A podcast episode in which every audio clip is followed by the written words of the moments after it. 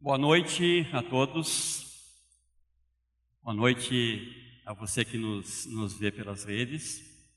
É uma alegria é, estarmos presencialmente aqui, mas também é muito gratificante saber que tem muitas pessoas nas redes sendo alcançadas com a palavra de Deus. Isso é, nos deixa muito felizes e nos deixa muito alegre.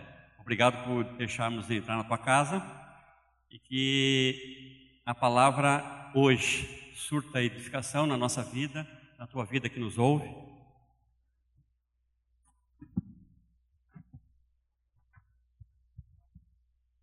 E com isso o Senhor sendo glorificado. Eu queria é, convidar os irmãos que estão aqui, os que estão online, abram sua Bíblia em 1 Coríntios capítulo 11.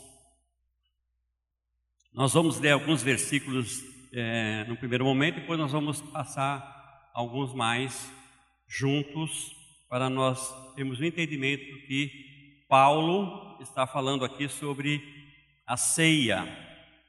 Hoje nós vamos falar sobre a ceia. Não é dia de ceia, poderia ser, mas não é, mas nós vamos falar sobre a ceia. E eu quero falar especificamente sobre um tema da ceia, bastante importante, e eu quero, é com isso, ler do versículo 23 até o 27, somente agora. 1 Coríntios 11, de 23 a 27, diz assim: Pois recebi do Senhor o que também vos entreguei. O Senhor Jesus, na noite em que foi traído, tomou o pão e, depois de ter dado graças, o partiu e disse: Isto é o meu corpo que é dado por vós. Fazei isto em memória de mim. Do mesmo modo, depois de comer, tomou o cálice, dizendo: Este cálice é a nova aliança no meu sangue. Fazei isto todas as vezes que beberdes em memória de mim. Porque todas as vezes que comerdes desse pão e beberdes do cálice, proclamais a morte do Senhor até que ele venha. E por essa razão, em comer do pão ou beber do cálice e do Senhor de maneira indigna, será culpado de pecar contra o corpo e o sangue. Eu quero falar hoje sobre participação indigna na ceia. Mas antes de falar sobre essa, o que é essa participação indigna na ceia, eu quero que a gente retome o contexto aqui que estava acontecendo onde Paulo ele diz que recebeu do Senhor instruções sobre a ceia. E aqui havia um problema nessa igreja, mas nós vamos é, é conceituar um pouquinho aqui o que Paulo recebeu. É um, é um, são textos bastante é, usuais, e toda ceia nós usamos essa, essa palavra, mas eu quero lembrar o contexto em que Jesus fez isso. Na última noite, ele diz aqui, na noite que foi traído, ele tomou o pão e o cálice. Bom, nós vemos isso lá em Mateus 26, Marcos 14, Lucas 22, o relato da última ceia que o Senhor Jesus participou com os seus apóstolos. Não foi a, a, a primeira, foi a última, é, ele participava de ce, aqueles tipos de ceia que na verdade o que Jesus estava fazendo ali era comemorando a Páscoa. A Páscoa judaica, Jesus com seus discípulos estavam então ali nessa festa, que era uma festa familiar, uma festa caseira, uma festa que é, é, proclamava a saída do povo do Egito, a libertação que Deus tinha é, produzido na vida daquele povo. E era um estatuto perpétuo que tinha que se comemorar todo ano. E eles estavam comemorando a última ceia. Na noite que foi traído, porque isso foi numa noite, e o dia judaico ele começa ao entardecer e vai até o entardecer do outro dia, então ele, ele comeu à noite essa ceia e foi traído no mesmo dia. No dia seguinte ele foi morto, não no dia seguinte nosso, mas no mesmo dia judaico que foi perto das três horas. E Jesus aqui está comemorando isso com os seus apóstolos. E é uma coisa muito importante nós pensarmos aqui desse contexto que isto aconteceu. Aqueles homens, inclusive Jesus, estavam sob a, a orientação da lei mosaica. Jesus nasceu sob a lei, fala lá Paulo em Gálatas capítulo 4. Então Jesus e assim os seus apóstolos, eles eram cumpridores da lei. Então quando Jesus nasceu, a lei estava em vigor. Quando Jesus se desenvolveu, foi é cumprido todos os quesitos na vida dele, inclusive ele foi circuncidado ao oitavo dia, foi levado ao templo. Então Jesus era um cumpridor da lei. Jesus em nada pecou. Ele foi o homem perfeito e na sua perfeição ele cumpriu todos os quesitos que a lei exigia. E um deles era que era a Páscoa. Lembram que Jesus fala para os seus é, apóstolos que eles tinham que ir em certo lugar e preparar a Páscoa. Eles encontraram um cenáculo onde Jesus mesmo disse que assim o seria. E eles tinham que preparar a Páscoa. O que era preparar a Páscoa? Às vezes pensando nisso, tinha que preparar o quê? Na verdade, se nós formos lá para Levítico, se nós formos lá para Êxodo, e observar o, o, os requisitos da Páscoa, diz assim: não podia ter fermento na casa. Então, tudo que fosse fermentado tinha que ser eliminado. Então, a preparação da Páscoa, quando aqueles homens foram preparar, eles foram fazer isso, foram limpar o cenáculo onde eles iam comemorar, tirar tudo que fosse fermentado, vinho fermentado, pão fermentado, nada de fermento, porque a Páscoa deveria ser comemorada naquele local. Então eles cumpriram tudo a lei. Então Jesus não foi um transgressor da lei, ele cumpriu 100% a lei nos seus dias. E aqui tem uma coisa muito importante. Os judeus tinham uma promessa de uma nova aliança, lá é, profetizada pelo Espírito Santo, através do, do profeta Jeremias, no capítulo 31, relata, nós vamos, não vamos ler, mas tu anota aí, capítulo 31, do versículo 31 ao 40, tem essa nova aliança prometida a Israel. Então a nação de Israel sabia, o judeu, fariseu, ortodoxo, sabia que haveria um dia que uma nova aliança seria estabelecida. E ali Jeremias fala que não mais um, uma, uma aliança como no Horebe, não mais aquela aliança, mas uma nova aliança, onde a lei seria escrita no coração do homem e o homem não precisaria mais ensinar o outro. Então era uma aliança superior. Eles tinham isso em mente, mas não sabiam quando isso ia acontecer. Mas a promessa estava lá na palavra de Deus. E quando Jesus fala dessa ceia, quando ele vai tomar essa Páscoa, ele traz uma revelação muito significativa. Jesus traz a explicação que a nova aliança estava entrando em vigor. A nova aliança tinha novas bases. O, o autor de Hebreus diz assim: que um testamento só tem validade se o testador morrer. Ou seja, uma aliança, um pacto só tem validade se houver um derramamento de sangue. E o próprio autor de Hebreus diz que sem derramamento de sangue não há perdão.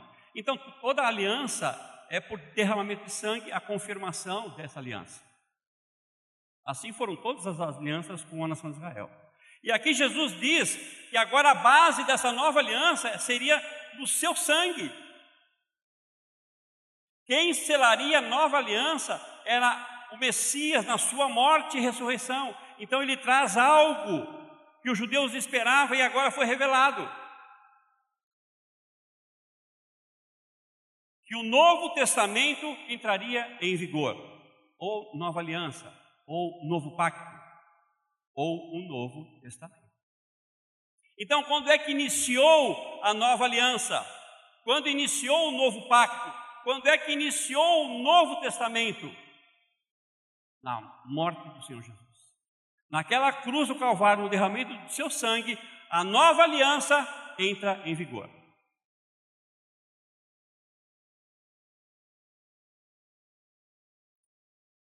Interessante que era para Israel, mas a graça e a misericórdia te alcançou e me alcançou.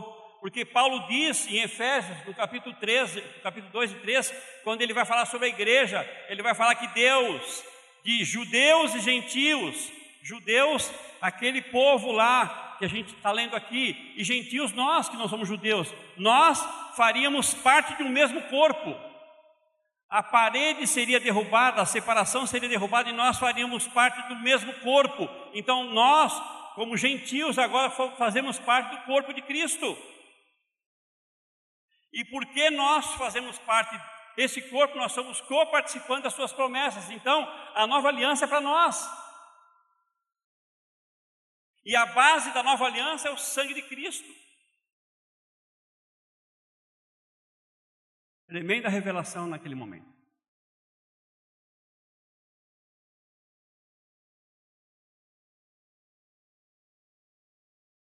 Mas ele também institui algo diferente ele institui aqui o que nós chamamos de ceia. Ele estava comemorando a Páscoa, mas ele introduz algo diferente também agora. Ele traz uma revelação de que a nova aliança estava sendo cumprida e dar início à nova aliança, porque ele iria morrer.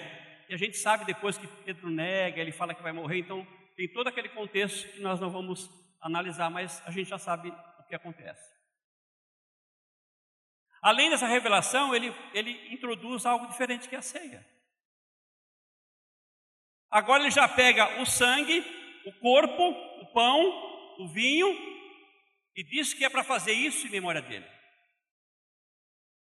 Porque aquilo era, o pão era o seu corpo, e o vinho era o seu sangue. Fazer isso em memória de mim. É o que nós comemoramos hoje, mais ou menos. Na verdade, é, se eu não estiver enganado no, no ano, mas até o ano é 341 depois de Cristo, os cristãos comemoravam a ceia exatamente como os judeus comemoraram naquele dia, a Páscoa, com todos os elementos. Eu acho que foi no concílio de Antioquia que foi proibido que os cristãos comemorassem daquele jeito e passou-se a usar somente o pão e o cálice. Mas era normal se comemorar essa Páscoa. Mas era agora em memória de quem? Não era mais uma Páscoa em memória da saída do Egito, mas agora o que nós iríamos lembrar, o que eles teriam que fazer agora é recordar o sacrifício naquela cruz, em meu lugar em teu lugar. Que aquele pão tem várias simbologias, aquele pão, mas aquele pão também tem uma simbologia do, do Cristo encarnado, o Jesus que se fez carne, o Deus que se fez carne e morreu em nosso lugar. Fazer isso em memória de mim. Então nós poderíamos comemorar todos os cultos.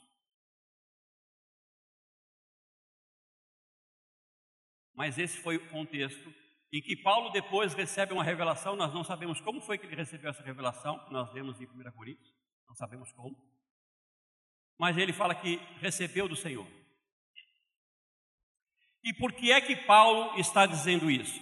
Bom, antes de nós entrarmos para falar de fazer uma análise desse texto que Paulo nos explica, eu quero falar de duas coisas importantes. Primeiro assim, que é de fundamental importância para a minha vida, para a tua vida, para nós que queremos conhecer a verdade.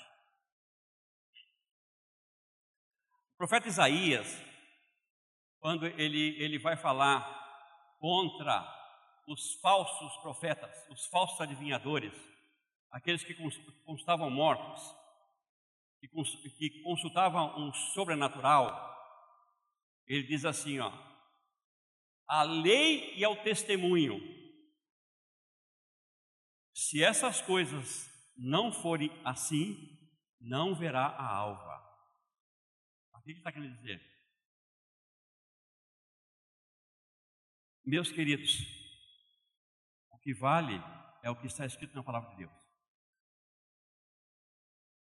O que nós temos que entender, primeira coisa fundamental, que nós cremos na Bíblia como ela foi escrita. E como ela foi escrita, nós vamos entendê-la. Então eu não preciso buscar um sentido diferente do que o texto me diz.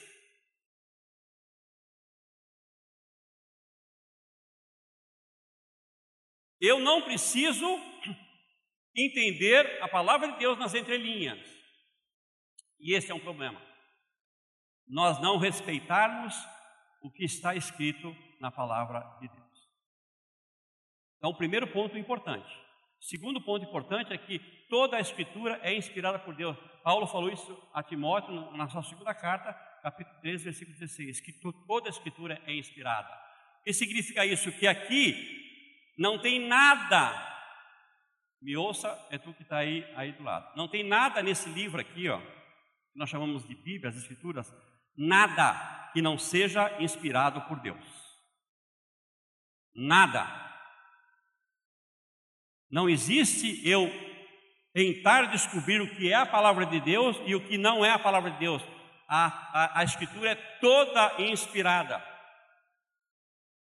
Posso ouvir um amém aí? Porque nós vivemos hoje num, num dilema, num problema de tantas teologias, de tantas posições, e normalmente desrespeitam a literalidade da palavra de Deus. Normalmente desrespeitam o que está escrito. Se Deus escreveu assim, é assim que nós temos que entender, não tem outra forma. Então, a Bíblia não é um livro de autoajuda. Amém? A Bíblia não é livro de autoajuda. Jesus não é teu psicólogo. Nós temos que nos aproximar das Escrituras para entender, buscar o que a Bíblia diz e não nos aproximarmos das Escrituras é para que nós tiremos da Bíblia o que nós queremos que ela diga. A palavra de Deus, eu tenho que me aproximar dela dizendo, buscando o que ela tem para me dizer, e não eu querer que ela me diga o que eu quero. Nós temos que respeitar a palavra de Deus na sua literalidade e respeitar o que, o que esse texto sagrado quer nos dizer. Amém? Amém? Amém? Ficar em casa? Por que eu estou dizendo isso? Porque esse texto de 1 Coríntios nós temos que entender dessa forma. O que é que o texto está querendo nos dizer? O que, que é participar indignamente? Então eu não posso agora pegar esse texto e tentar explicar daquilo que eu acredito que seja, mas o que é que o texto está dizendo? Nós vamos entender esse texto hoje. Primeira coisa que eu quero que a gente é, leia aqui é o versículo 27. Depois a gente vai passar para os outros versículos. 27. Por essa razão, quem come, quem comer do pão e beber do cálice e do Senhor de maneira indigna, será culpado de pecar contra o corpo e o sangue do Senhor. O que, que é participar da ceia de maneira indigna e pecar contra o corpo?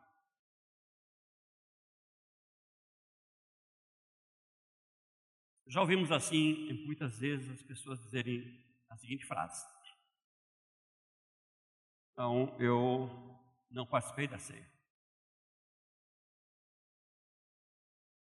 Por que, que tu não participou da ceia? Porque eu estou em pecado. Já ouviram isso? Já fizeram isso?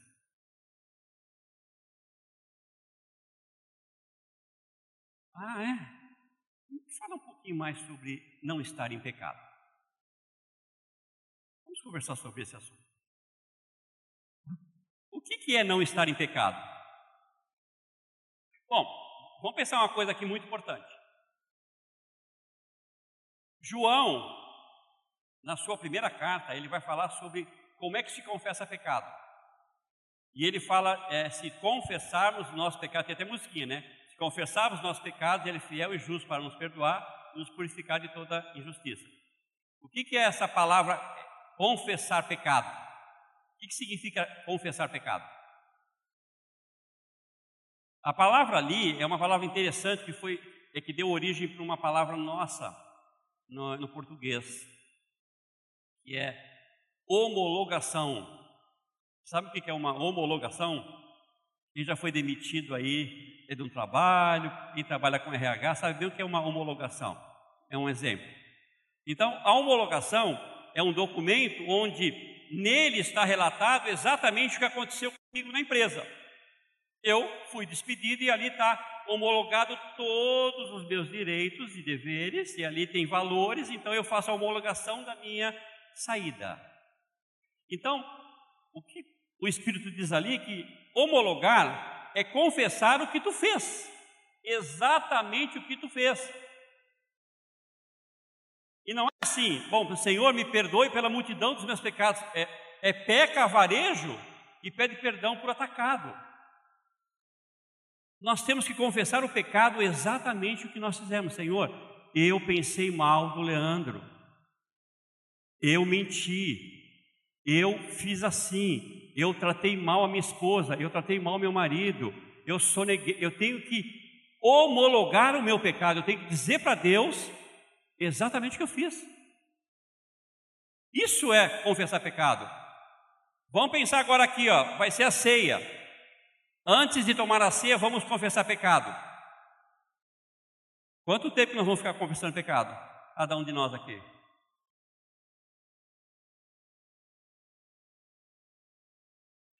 E quando nós confessamos todos os nossos pecados, nós continuamos ser, ainda tendo pecado, porque o próprio João disse: se nós dissermos que não temos pecado, já pecamos, já mentimos.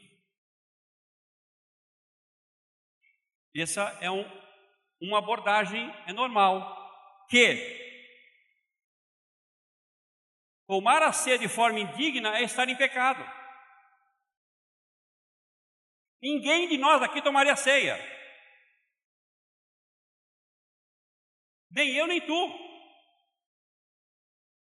Amém? Por quê? Porque nós somos pecadores. Se tomar a ceia é indignamente é ter pecado e por isso eu não vou fazê-lo, eu não vou tomar mais a ceia. Vamos pensar agora aqui, sim, rapidamente, fazendo só uma, uma analogia simbólica, só uma analogia simbólica. A ceia lá de Jesus, quando Jesus toma a ceia. Quem é que tomou a ceia lá? Quem? Todos? Hã? Todos sem pecado ali, né? Só tinha um sem pecado. Só Jesus. Uma outra coisa que se fala muito, bom, eu não vou tomar a ceia porque eu não sou digno de participar que tem a ver também com o pecado. Eu sou digno de participar. Ah, tu não é digno? Mas quem é digno? Quando eu digo assim que eu não sou digno de participar, para quem eu estou olhando? A minha vida. Para quem é que Deus olha quando nós participamos da ceia? Eu queria abrir um texto, eu, eu não dei para a Bruna é, é, colocar ali, mas é Hebreus capítulo 10.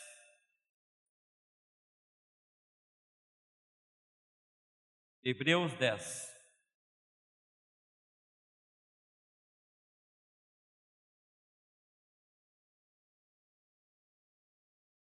Eu vou, eu vou ler a partir do versículo 15. Hebreus 10, a partir do versículo 15, diz assim: O Espírito Santo também nos dá testemunho a esse respeito E é porque depois de ter dito, esta é a aliança que farei com eles depois daqueles dias, diz o Senhor, citando Jeremias 31. Orei as minhas leis em seu coração e as escrevereis em sua mente, acrescentando: E não me lembrarei mais de seus pecados e de suas maldades. Onde há perdão para essas coisas, não há mais oferta pelo pecado. Portanto, irmãos, tendo coragem para entrar no Santo dos Santos por meio do sangue de Jesus Cristo. Sabe como é que nós participamos da ceia? Nós somos olhados não pelaquilo que nós somos, não pela nossa natureza pecaminosa, mas nós somos olhados por Deus, por aquele que morreu em nosso lugar. Então, o que Deus vê na nossa participação é o sangue de Cristo sobre a nossa vida. Por isso nós podemos participar da ceia sem nenhum problema, porque não é mérito nosso. Nós nunca vamos ter méritos para participar da ceia do Senhor. Os méritos são daquele que morreu em nosso lugar.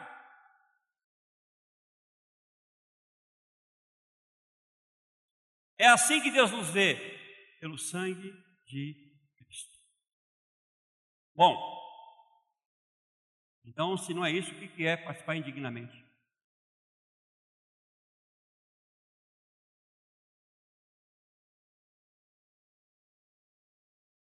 Voltando lá para 1 Coríntios capítulo 11. Agora nós vamos entender o que esse texto está dizendo, o que Paulo está falando aqui. A primeira questão importante no versículo 17, eu vou começar a ler eu vou ler e vou falando para a gente ir ganhando tempo, para a gente entender esse contexto e chegar à conclusão do que é participar indignamente. Entretanto, não vos elogio, versículo 17 de 1 Coríntios 11. Entretanto, não vos elogio nesta instrução que vou, que, que vou dar agora, pois as vossas reuniões causam, causam mal, mais mal do que bem. Olha que coisa interessante. Paulo vai falar da ceia mas ele diz que essas reuniões estavam causando mal para a igreja. O que, que estaria acontecendo numa ceia que estava causando mal para a igreja? Versículo 18: Porque, em primeiro lugar, ouço dizer que há divisões entre vós, quando vos reuni como igreja, e em parte acredito nisso. E é até necessário que haja divergência entre vós para que os aprovados se tornem manifestos em nosso meio. Esse mal que estava causando na igreja eram divisões, porque estavam sendo causadas divisões no momento da ceia, no momento de participar da mesa do Senhor, estava fazendo mal para a igreja, estava causando divisão na igreja.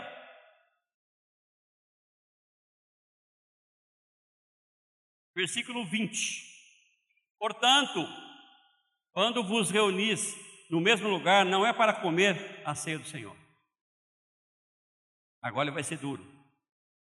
Pois quando comeis, cada um coma antes a sua própria refeição, assim um fica com fome e outro se embriaga. Será que não tendes casas onde comer e beber? Ou desprezais a igreja de Deus e envergonhar os que não têm nada? Que vos direi? Irei elogiar-vos? Não, nisto não vos elogio.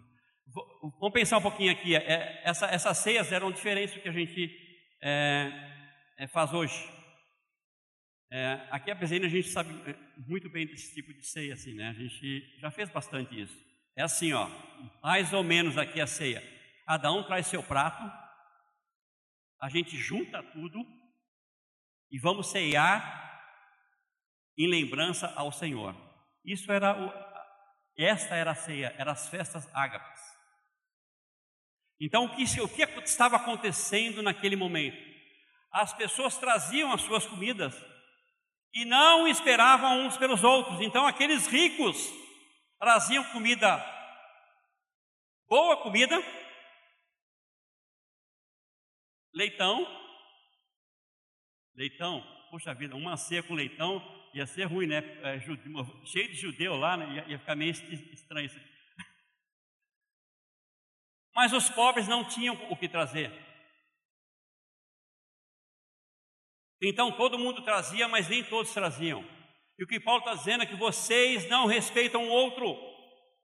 Vocês trazem a ceia, não é para vocês comerem junto. Vocês trazem a ceia e vocês comem, se embriagam, havia até embriaguez. Imagina se nós tomássemos a ceia com um vinhozinho. Não era o cálice de vinho, é, fazia um, uma talha E o que estava acontecendo é que os mais abastados não estavam é, preocupados com os pobres.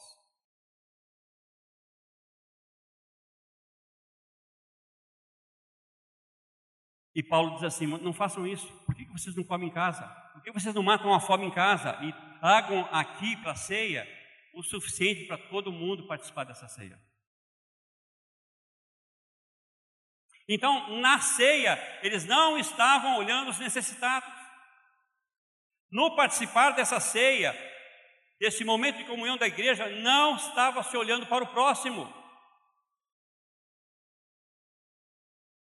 E ele diz: Eu não vou elogiar vocês, não posso elogiar. E ele vai explicar, porque o que eu recebi do Senhor, eu tenho que passar. Que o Senhor repartiu tudo. Ele tomou o pão, tomou o cálice, ele repartiu, vocês não estão repartindo. Vocês são egoístas, vocês pensam só em vocês, vocês se empanturram de comida, vocês se embriagam e aquele que não tem nada não come. Que ceia é essa? Essa é a ceia do Senhor? Não é a ceia do Senhor.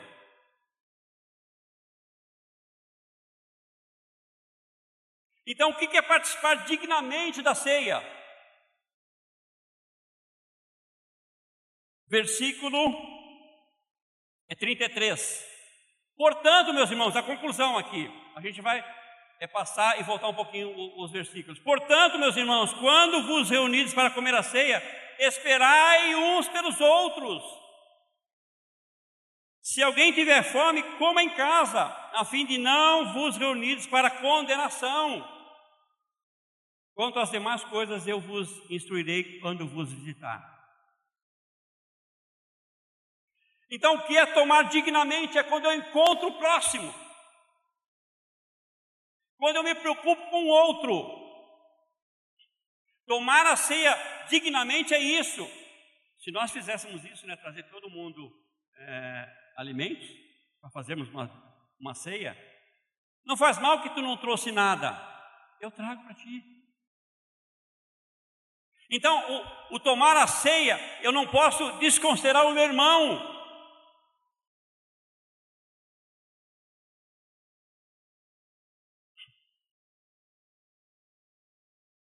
Tomar a ceia dignamente é quando eu penso em ajudar o outro. Porque essa ceia tomada sem considerar o próximo, ela é egocêntrica, ela não, não vê Cristo como o centro, porque Cristo tomou e partiu, e repartiu. E nós temos que enxergar o outro.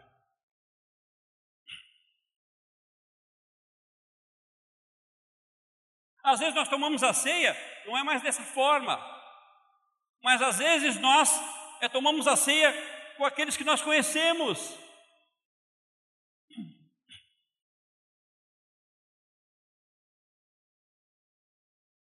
Nós fazemos grupos, nós desconsideramos o outro, nós não vamos de encontro ao outro, ao próximo, nós vamos de encontro a quem eu conheço. É a mesma coisa. Isso é tomar a ceia dignamente, é fazer grupinho, é não considerar que o outro necessita, que o outro precisa, que o outro precisa ser acolhido, que ele precisa ser repartido, e nós precisamos repartir a nossa vida com o próximo. Não importa se tu me conhece ou não, eu preciso repartir minha vida contigo, isso é tomar a ceia dignamente.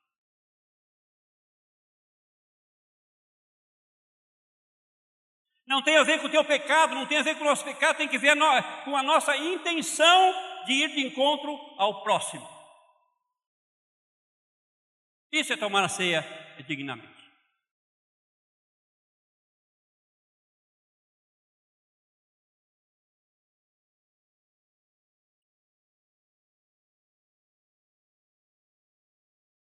E ele diz que é tomar a ceia indignamente é traz dano traz problema para a nossa vida.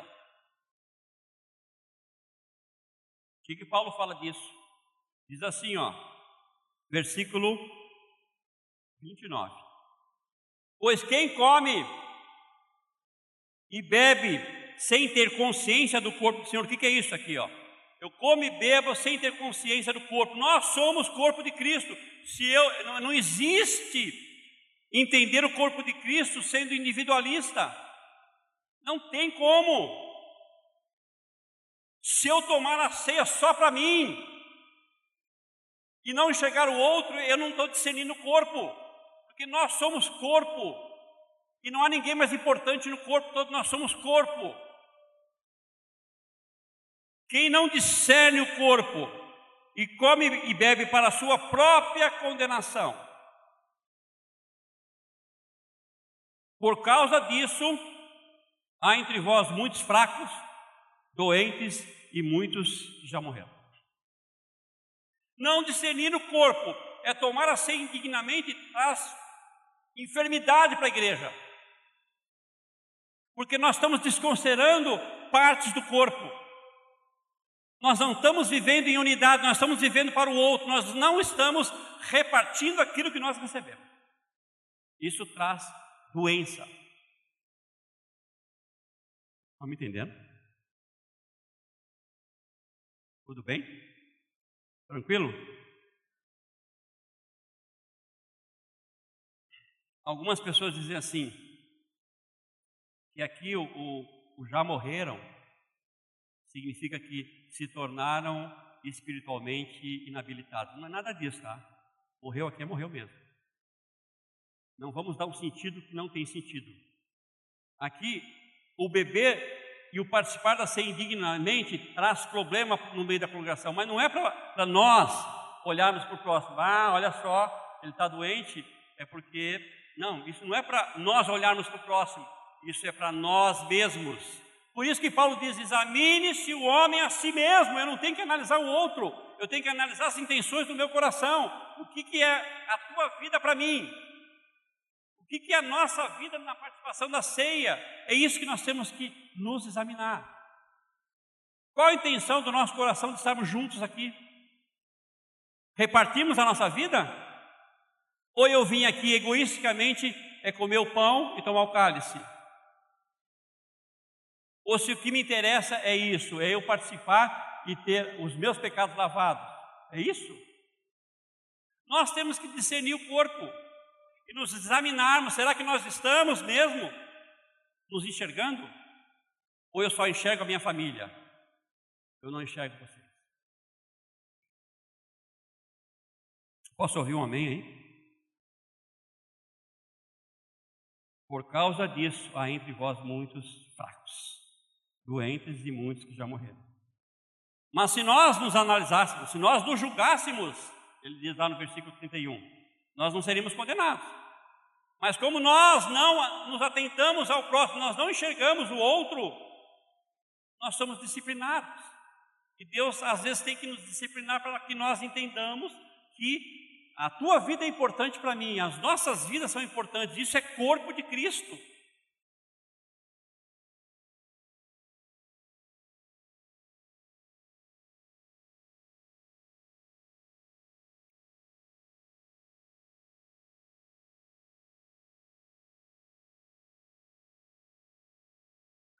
Se nós fôssemos pensar em pecado, nós não participaríamos. E participar indignamente é quando tu não me enxerga, quando eu não te enxergo.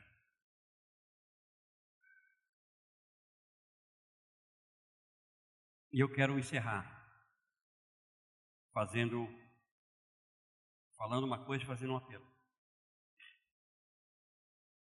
Primeiro quero dizer uma coisa aqui, é, a mesa, ela não exclui ninguém. Paulo não está dizendo nada aqui para excluir ninguém. A mesa é inclusiva. A mesa chama todo mundo para participar.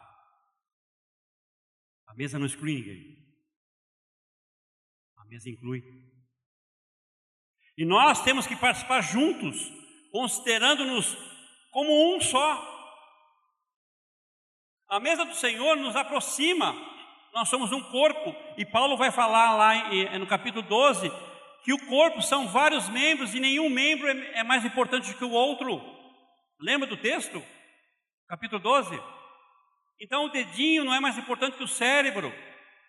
Nós somos um corpo, ele faz essa analogia para que nós entendamos que nós, ninguém é melhor que ninguém, nós somos um.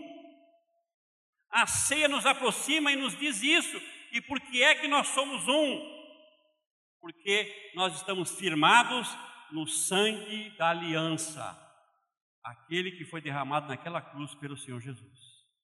Esse sangue nos colocou nessa nova aliança e nos faz um, e nós precisamos nos enxergar. Amém? Eu queria chamar o louvor aqui, para a gente encerrar.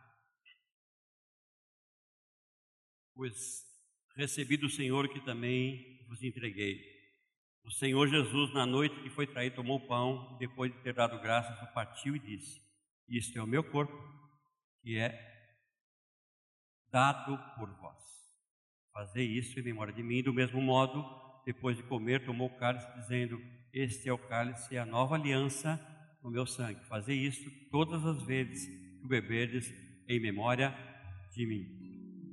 O centro da ceia é o Senhor Jesus que se doou, que se deu. E não importava quem estava lá com ele. Judas tomou a ceia. Pedro tomou a ceia. Depois se converteu. E nós precisamos ser assim na ceia, beber dignamente. Tu é importante para Deus. Tu é importante para mim. Talvez esteja pensando assim: puxa vida, eu sou um desses aí que está falando, que entro numa ceia e ninguém me vê, eu entro invisível. Participo da minha ceia individualmente, mas ninguém me percebe. Talvez eu seja esse.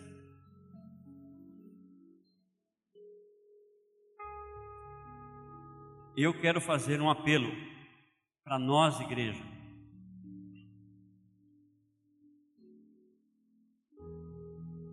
Primeiro apelo que eu quero dizer, fazer. Não desconsidere ninguém. Nunca desconsidere ninguém.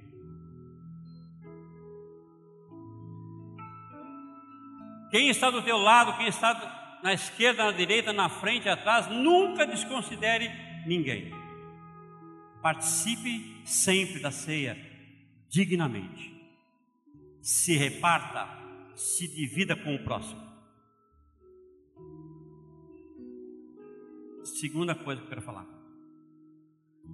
Não se iluda com uma expressão que a gente tem muito: grupo de afinidades. Não se deixe enganar por essa falácia de grupo de afinidade. Porque a ceia não existe grupo de afinidade na ceia, existe um corpo, nós somos um não tem afinidade. Não vamos tomar ceia, me desculpe, eu não, eu não estou me referindo a se, se você faz isso ou não. Não vou tomar ceia, então eu vou aqui, ó, meu grupo caseiro, só meu grupo caseiro aqui, ó, fechadinho, vou tomar ceia, eu desconsidero o resto. Não existe afinidade, existe um corpo só, e nós temos que tomar ceia, discernindo que nós fazemos parte desse corpo. Não se iluda para essa falácia de grupo de afinidade. Isso nos divide. E é isso que ele estava falando lá no início. Essas reuniões fazem mal, porque elas causam divisão. Que divisão que causa? É essa. Nós tomamos a ceia aqui, nós, os outros, os outros, e nós não nos enxergamos e causamos divisão. Não se deixe iludir por isso.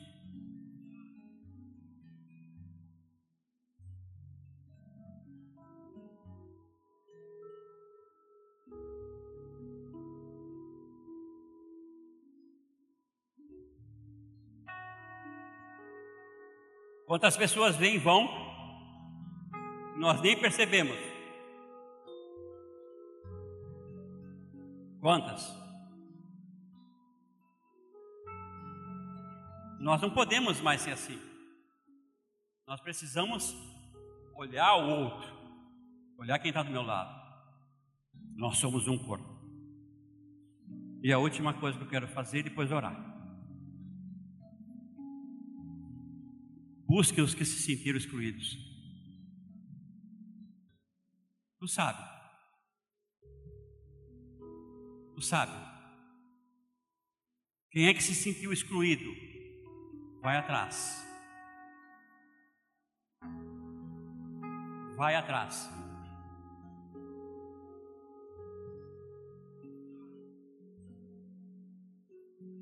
Porque é mais fácil, né? Nossa zona de conforto. Estamos todos juntos. Nós não podemos estar juntos quando nós estamos juntos. Nós temos que estar junto com quem está lá fora. Então, estar junto com quem está aqui dentro é fácil. Busque o que foi excluído.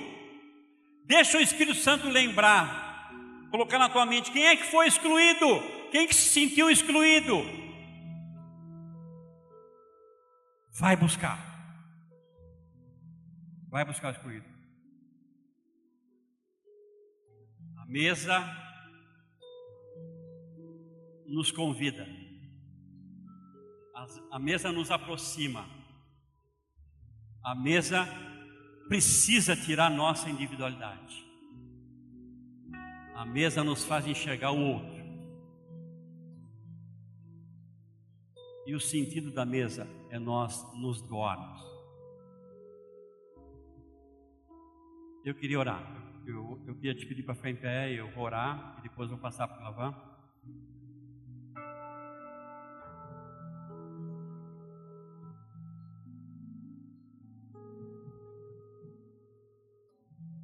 Pai, nós estamos aqui diante da tua palavra,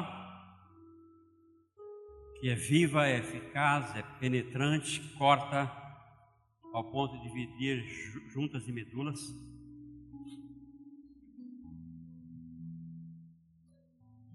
Nós queremos participar dessa mesa sempre, Senhor, de forma digna. não individualizada, não egoísta. Mas nós queremos participar dessa mesa compartilhando aquilo que nós temos e somos. Por isso, Pai, não nos deixe desconsiderar ninguém. Não nos deixe. Nos tira, Senhor, de nossa zona de conforto. E nos dá força para buscarmos aqueles que foram, que se sentiram excluídos.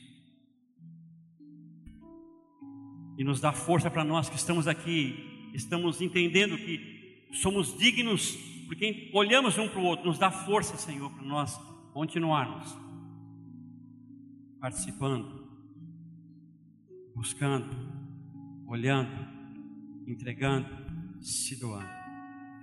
Vai com cada família aqui, Senhor, com cada um que está aqui, que a tua palavra produza o fruto que tu queres, Senhor. Nós oramos agradecidos por ela, em nome do Senhor Jesus. Deus abençoe a tua vida. Deus abençoe a tua vida. Não vá abraçar ninguém. Não pode. Mas olhe para o lado. Saia da sua zona de conforto. Considere o próximo. Tu que está nos ouvindo, ao teu lado tem muitas pessoas que precisam de ti.